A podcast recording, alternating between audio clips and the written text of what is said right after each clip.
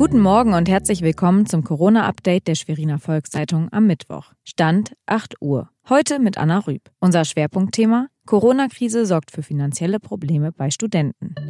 Das sind die regionalen Entwicklungen im Überblick. Nachdem Schleswig-Holstein als erstes Bundesland das Abitur absagen will, gibt es aus Mecklenburg-Vorpommern dazu noch keine verbindliche Aussage. Fest steht, dass es im März und April keine Prüfungen geben werde. Das betonte am Dienstag Bildungsministerin Bettina Martin. Gegenwärtig würden die Länder über Szenarien sprechen, die ein Abitur ermöglichen, auch wenn Prüfungen nicht oder nur teilweise möglich sein werden.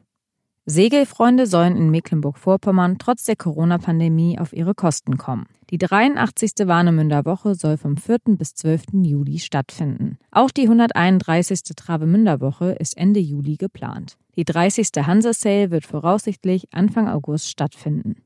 Das Dorf Benitz geht kreativ gegen den allgemeinen Lagerkoller vor. Hier verschönern die Einwohner ihr Dorf. Einige hängen Fotos an Bäume, andere malen. Ziel ist es, dass das Dorf bunt wird und man sich bei einem der erlaubten Spaziergänge an den Bildern erfreut.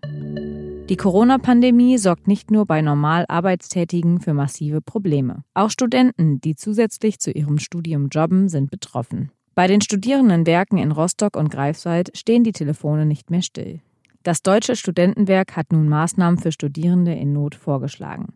So soll unter anderem von Bund und Ländern ein Studienfonds eingerichtet werden. Weiterhin soll die Regelstudienzeit des Sommersemesters 2020 und die Förderhöchstdauer beim BAföG verlängert werden. Das Einkommen, das die Studierenden nun bei der Pandemiebekämpfung erzielen, soll nicht aufs BAföG angerechnet werden. Das war unser tägliches Corona-Update. Weitere Nachrichten und Hintergründe zum Virus gibt es jederzeit auf svz.de-corona.